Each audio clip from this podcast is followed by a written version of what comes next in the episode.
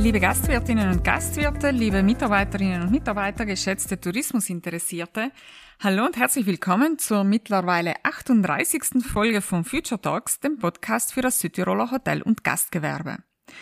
Ich bin Alexandra Silvestri und äh, ja, freue mich auch heute auf äh, meinen Gast, mit dem ich über ein Thema sprechen werde, das ja definitiv eine Zukunft eines jeden Einzelnen betrifft, über welches wir aber vielleicht manchmal uns zu wenig Gedanken machen.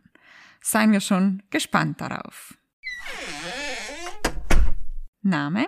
Ja, einen wunderschönen guten Tag. Mein Name ist Susanne. Ich arbeite bei Penzplan Zentrum in Bozen. Mein Lieblingsplatz im Hotel oder im Gastbetrieb? Ja, da muss ich schwer nachdenken. Ich sag mal spontan der Fitnessbereich, hm? wo man sich am besten austoben kann nach der Arbeit. Interessant, das hatten wir noch nie. Mein Blick in die Zukunft ist. Äh, was soll ich sagen?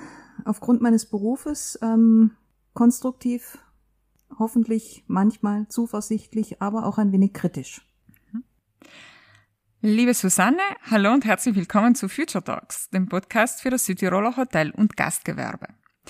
Heute sprechen wir ja über ein Thema, das nicht nur das Hotel- und Gastgewerbe betrifft, beziehungsweise die Menschen, die dort arbeiten, sondern grundsätzlich uns alle im Leben einmal treffen wird. Eben, es ist auf alle Fälle ein Thema, mit dem früher oder später alle konfrontiert werden. Unsere Pensionsvorsorge. Du bist Mitarbeiterin bei Pensplan Zentrum und deine Aufgabe ist es unter anderem auch Menschen dafür zu sensibilisieren, eine private Pensionsvorsorge abzuschließen. Für viele, gerade auch für junge Menschen, liegt nun aber diese Zeit noch so weit weg, dass sie sich ja manchmal nicht wirklich damit befassen. Und äh, von Menschen, die mitten im Leben stehen, höre ich auch oft, ähm, warum soll ich denn das Geld in einen Pensionsfonds einzahlen? Ich brauche es jetzt zum Hausbau, für die Miete oder für das Studium der Kinder. Die Pension ist noch so weit weg und wer weiß denn schon, ob ich überhaupt jemals in Pension gehen werde. Ein Klischee, ich weiß, trotzdem hört man das vielfach. Ähm, daher auch jetzt meine erste Frage an dich. Warum ist es denn wichtig, gerade auch in jungen Jahren an die Pension zu denken. Und wie kann man dies oder wie macht ihr dies jungen Menschen verständlich? Das ist nicht immer eine einfache Aufgabe, gebe ich zu. Äh, sagen wir so, indem man vor allem einmal die Sorgen und Nöte der jungen Menschen versteht. Natürlich ist das hier und jetzt für sie wichtiger. Man hat gerade mit, äh, mit, der Schule aufgehört, möchte vielleicht studieren, gleich arbeiten, will eine Familie gründen, möchte eine Wohnung kaufen. Das ist das ganz normale Leben eben, für das man eben auch eine Menge Geld braucht. Mhm. Wer denkt da schon an die Rente? Man kann der jungen Generation aber klar machen, dass die Zusatzrente auch mit minimalen Beiträgen aufgebaut werden kann und dann fast automatisch funktioniert man sich also eigentlich nicht mal mehr drum kümmern muss, es sei denn, man wechselt den Arbeitgeber. Manche Angestellte zahlen monatlich auch nur ganz kleine Beträge in ihren Zusatzrentenfonds ein und gehen mit einer ziemlich beachtlichen Summe dann in Rente. Wichtig ist einfach nur, früh genug daran zu denken, sich in einen Zusatzrentenfonds einzuschreiben und dann, wie ich so oft schon sage, ihn wieder zu vergessen. Außerdem sollte man vor allem jungen Leuten erklären, dass Zusatzrentenfonds auch Vorschüsse anbieten, wie zum Beispiel für den Hauskauf oder für Gesundheitsleistungen.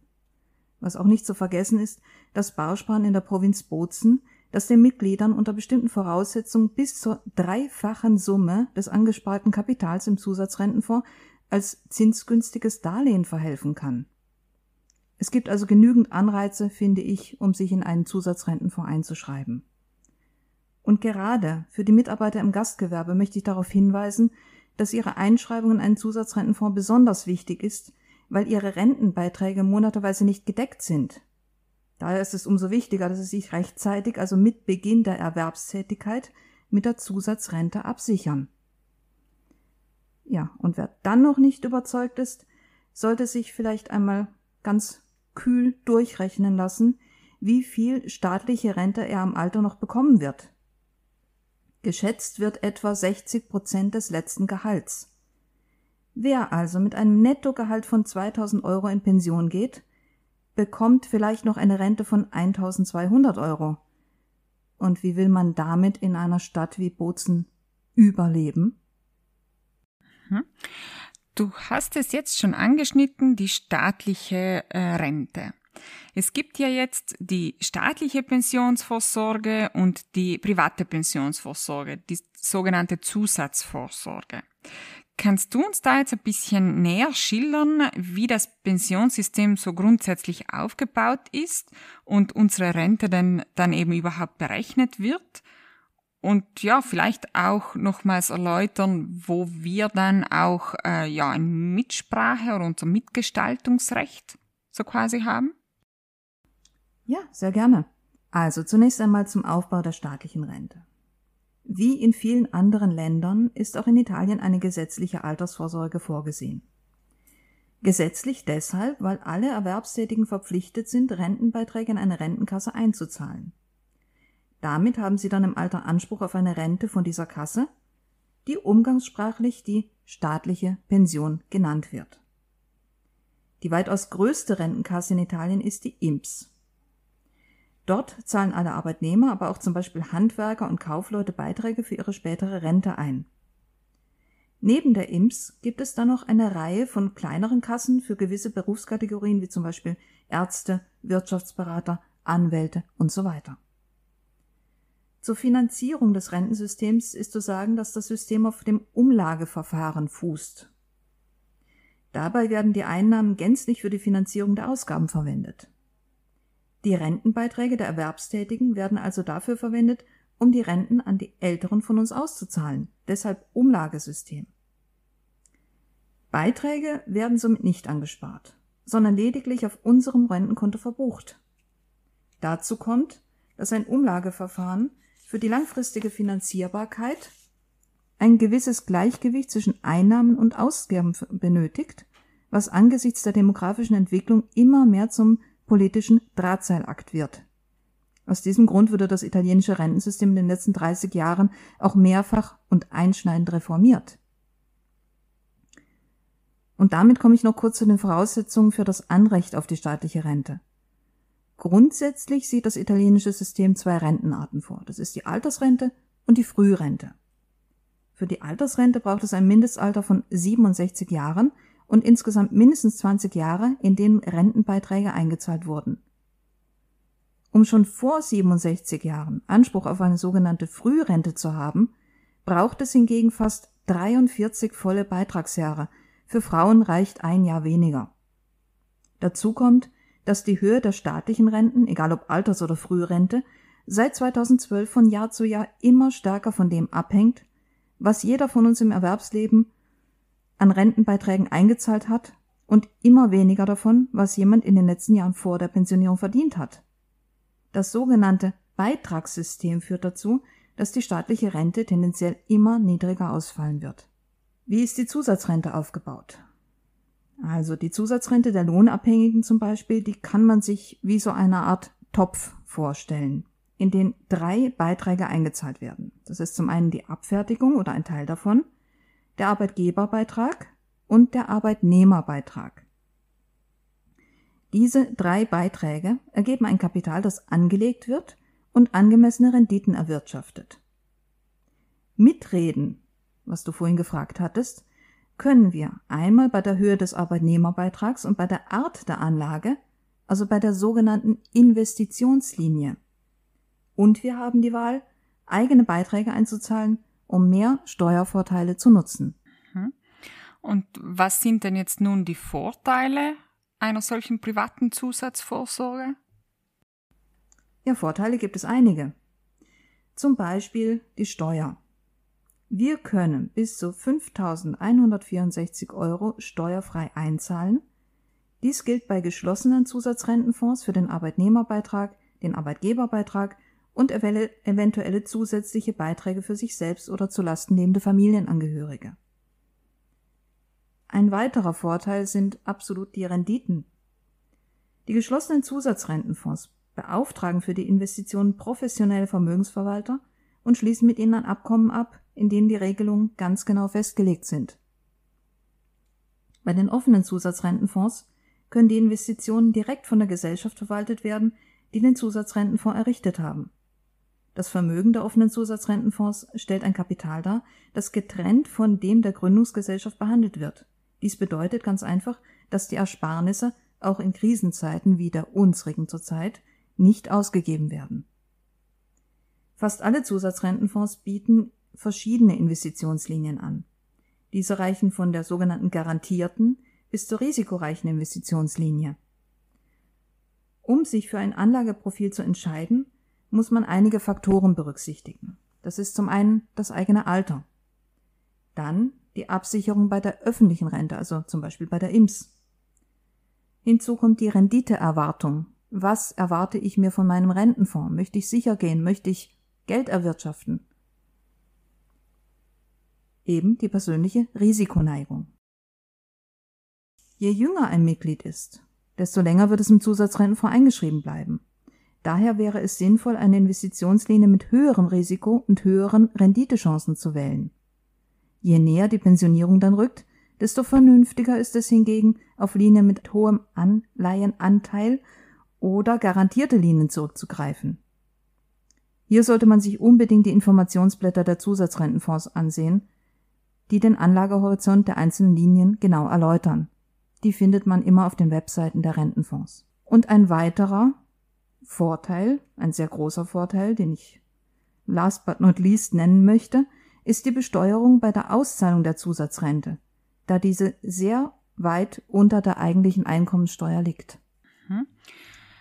Ähm, du hast davor einen geschlossenen Zusatzrentenfonds erwähnt. Was ist denn hier jetzt der Unterschied zwischen einem geschlossenen und einem offenen Zusatzrentenfonds? Ja, das ist eigentlich recht einfach zu erklären.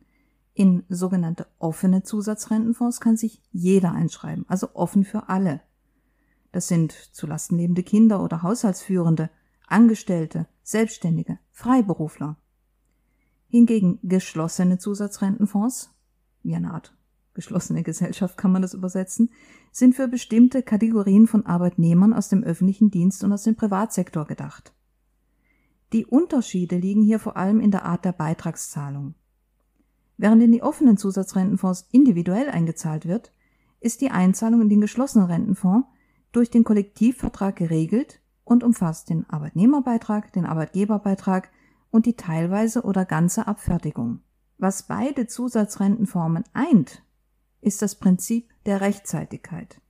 Man sollte sich spätestens bei Beginn der Erwerbstätigkeit einschreiben und dann auch regelmäßig einzahlen. Die private Zusatzvorsorge ist im Grunde ja auch eine Kapitalanlage, wenn ich das jetzt richtig verstanden habe. Habe ich dann auch Anrecht, dieses Kapital vor der Pensionierung ausbezahlt zu bekommen? Beziehungsweise was passiert auch bei einem vorzeitigen Ableben zum Beispiel? Natürlich, auch wenn ein Zusatzrentenfonds eigentlich für die Rente gedacht ist, kann man im Notfall auch vorzeitige Auszahlungen beantragen. Diese nennen sich Vorschüsse das bedeutet ein Vorschuss auf das, was man später als Zusatzrente bekommen hätte. Dies ist im Falle zum Beispiel von Gesundheitsausgaben und beim Hauskauf oder Hausbau möglich. Wer arbeitslos ist, kann sich das Geld auch als Ablöse auszahlen lassen, sollte hierbei aber auf die eher leider nachteilhafte Besteuerung achten und schauen, ob sie nicht, ob sich nicht vielleicht eine andere Übergangslösung findet, bis man dann eine neue Arbeit hat. Wenn ein Rentenfondsmitglied vor der Pensionierung stirbt, dann bekommen die Begünstigten das Kapital ausgezahlt. Das Geld geht also im Gegensatz zur staatlichen Rente nie verloren. Und wie erfolgt denn die Auszahlung dieser Zusatzvorsorge bei Renteneintritt? Ja, wenn es dann soweit ist und man in den wohlverdienten Ruhestand geht, wird das Geld zu einem niedrigen Steuersatz entweder als Zusatzrente ausgezahlt zum Beispiel als eine lebenslange Leibrente. Dies kann gegebenenfalls auch an die Hinterbliebenen übertragen werden. In diesem Fall ist es aber nicht mehr Aufgabe des Zusatzrentenfonds, das Geld auszuzahlen, sondern einer damit beauftragten Versicherungsgesellschaft. Es gibt unter bestimmten Voraussetzungen auch die Möglichkeit, einen Teil als Zusatzrente und einen Teil als Kapital auszuzahlen. Und dieses dann zu genießen. Ja, liebe Susanne, vielen, vielen lieben Dank für diese sehr vielen sehr ausführlichen und auch sehr genauen und präzisen äh, Informationen.